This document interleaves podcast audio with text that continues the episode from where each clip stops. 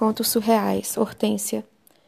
Lembrou antecipadamente da data estabelecida e finalmente comprou as flores que ela tanto queria, hortênsias, em sinal de veemência. Colocou delicadamente no carrinho de supermercado.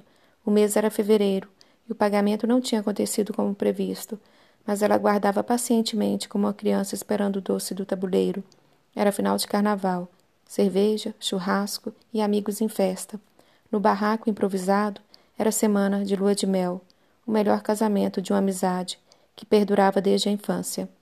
E no casamento, na hora do altar, lembrou de dizer: Não achei que esse dia chegaria, mas chegou, virtuoso, em meio ao tráfico e balas descartadas.